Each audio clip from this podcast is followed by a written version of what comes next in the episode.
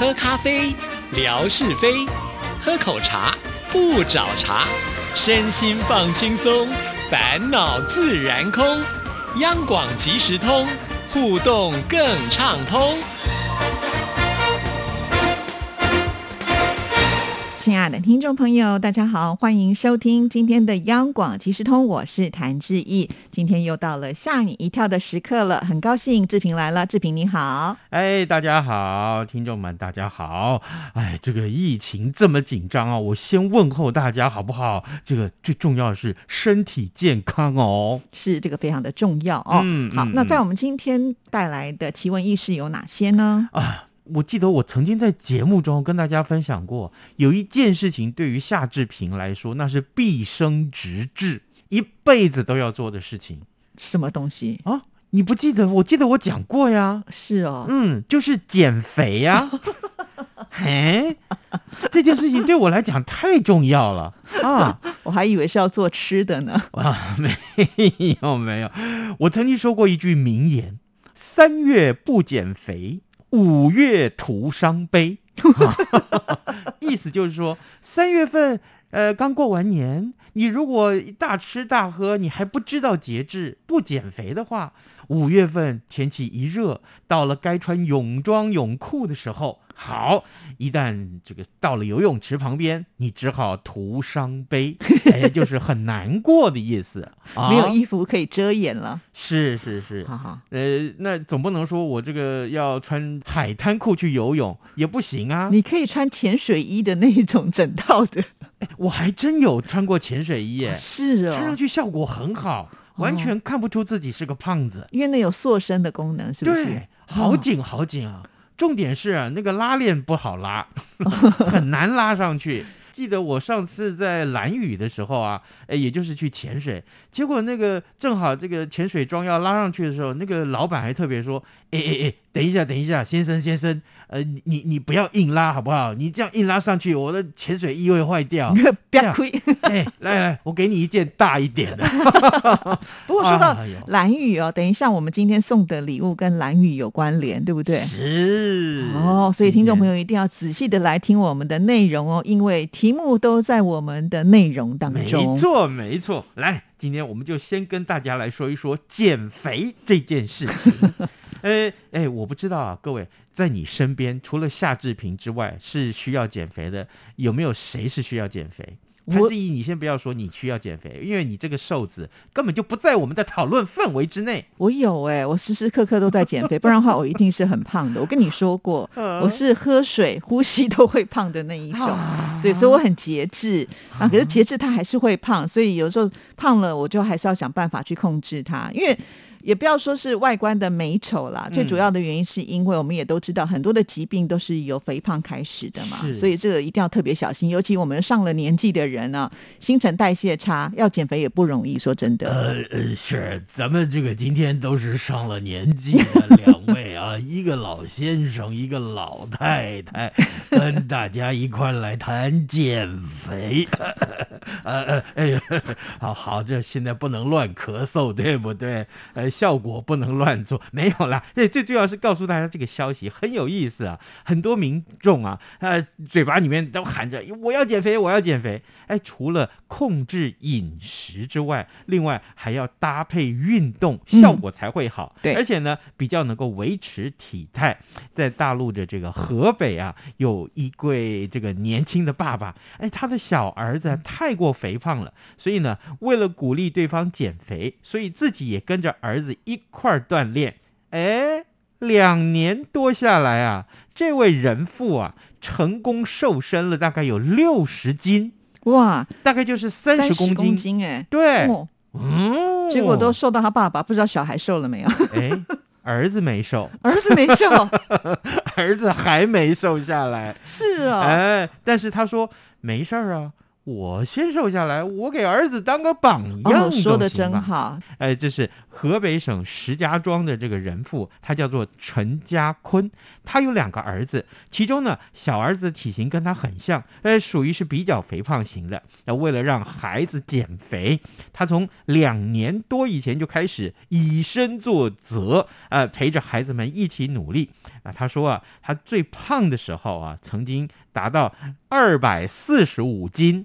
哇，二百四十五斤就相当于有一百二十多公斤哎，是一二二点五公斤，那真的有点重了，对，天鹅呀，那也不错哎，他可以减这么多哈。但你知道他怎么减的吗？他怎么减的？哎，接下来就是要告诉大家了啊，这个引以为鉴，哈哈，呃，就是说呃，以他为榜样，好不好？哎，自从他决定开始陪孩子减肥之后，每天凌晨四点钟就起床跑步，哇！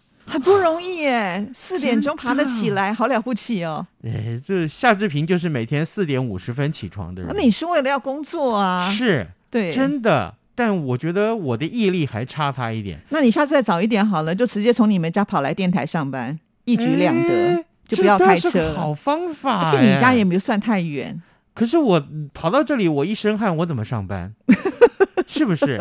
这这一点我就要去问总务处了。有啊，我们有浴室啊。对，回到这个新闻啊，是这样子的。哎，每天凌晨四点钟起床跑步，开始的前半年了啊，因为跑不太动啊，所以只能快走。后来慢慢适应了之后，才开始慢跑。这两年多下来，已经跑了七千两百公里，体重呢也从二百四十五斤，呃，一下子减到了一百八十五斤。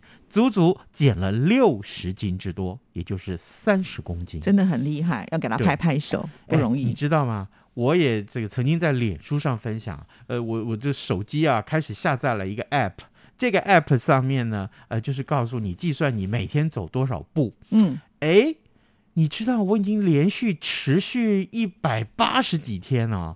已经快将近半年多了，每天走超过一万步。哎，天哪！那你下班以后都去哪里走啊？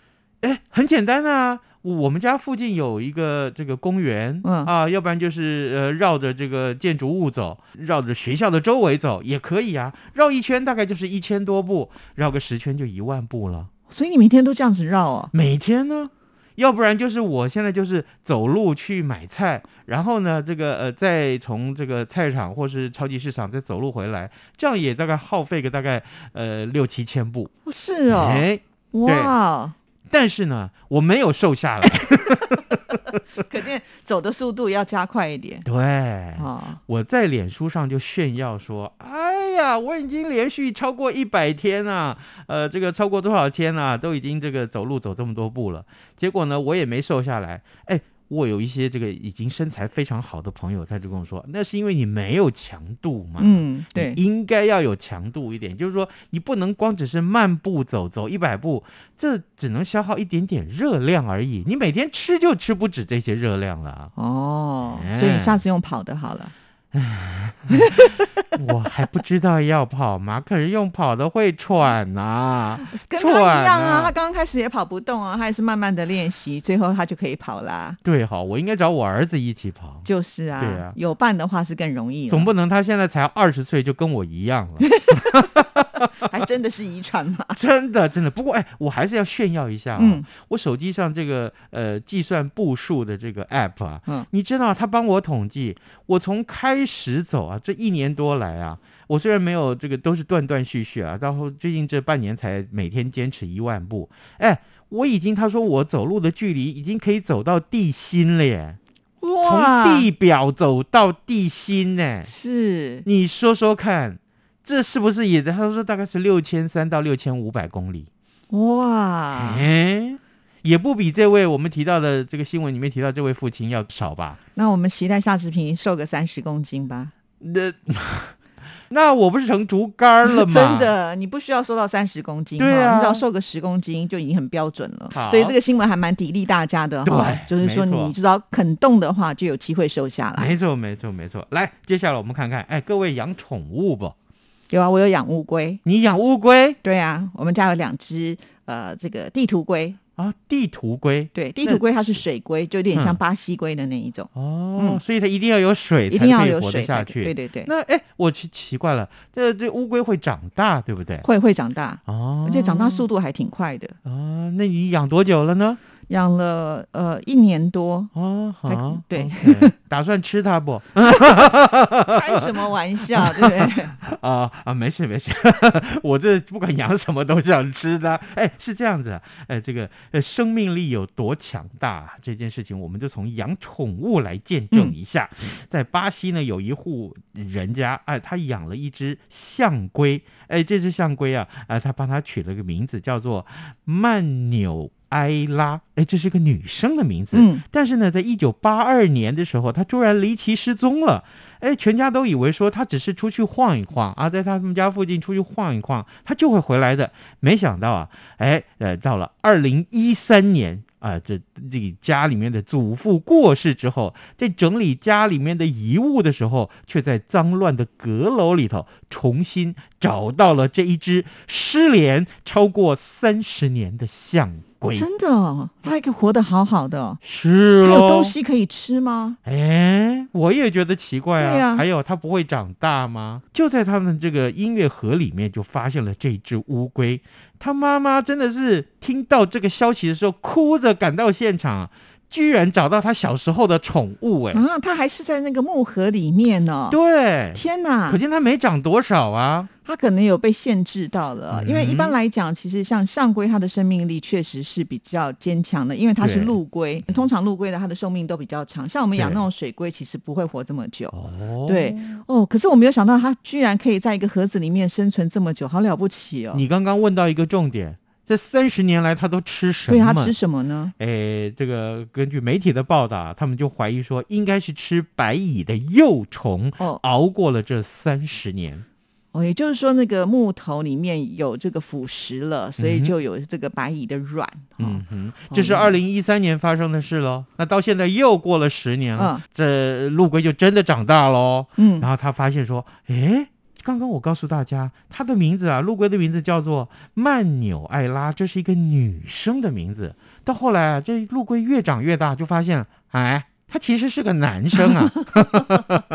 哎，这个我曾经也问过医生，因为当时呢，我们家的小龟生病了啊，我就带他去给这个兽医看。嗯，那我就顺便问他的性别，因为我们分别不出来。其实兽医跟我说，在他这么小的时候也是看不出来的，哦连兽医都看不出来。哦他必须要成长到一个阶段之后呢，才有办法辨别他是公的还是母的。所以这个情有可原。所以前面他们以为他是女的，后来才发现原来他是公的。不过真的很有意思哦，就原来一只乌龟你不用照顾它，可以活三十年。但是这个真的是要强调，比方说像我们家养的是嗯必须要有水的那种，可能就应该没有办法了。哦，对对，所以那个陆龟跟水龟还是有差别的。可是乌龟那么小，嗯，它一定会爬爬爬就爬不见了，对那，怎么办？因为我们家是水龟，所以是有一个大的箱子，然后一定要有水，然后还要有晒台，因为它不能够就是一直待在水里面，嗯它必须有偶尔还要爬到那个就是没有水的对对上面去。而且呢，因为我们在家里面它没有阳光，所以我还要去买那个灯给它照。我刚才前面讲说，我带它去看兽医，有一段嗯时间就是因为水温不够，所以它就感冒了。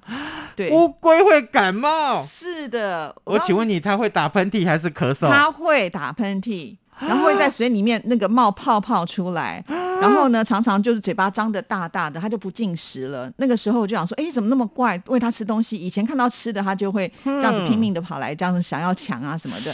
后来它就不进食了，所以我就只好带它去看医生，还打针哦，你知道吗？这乌龟打针，打哪里你知道吗？嗯就是在它的脖子跟它的这个前臂中间的这一段那个就是肉的地方。哎，问题是你如果要打针，你抓起它的时候，它头就缩进去了呀。，哎，这个就是兽医厉害的地方哎，他就是有办法帮它处理。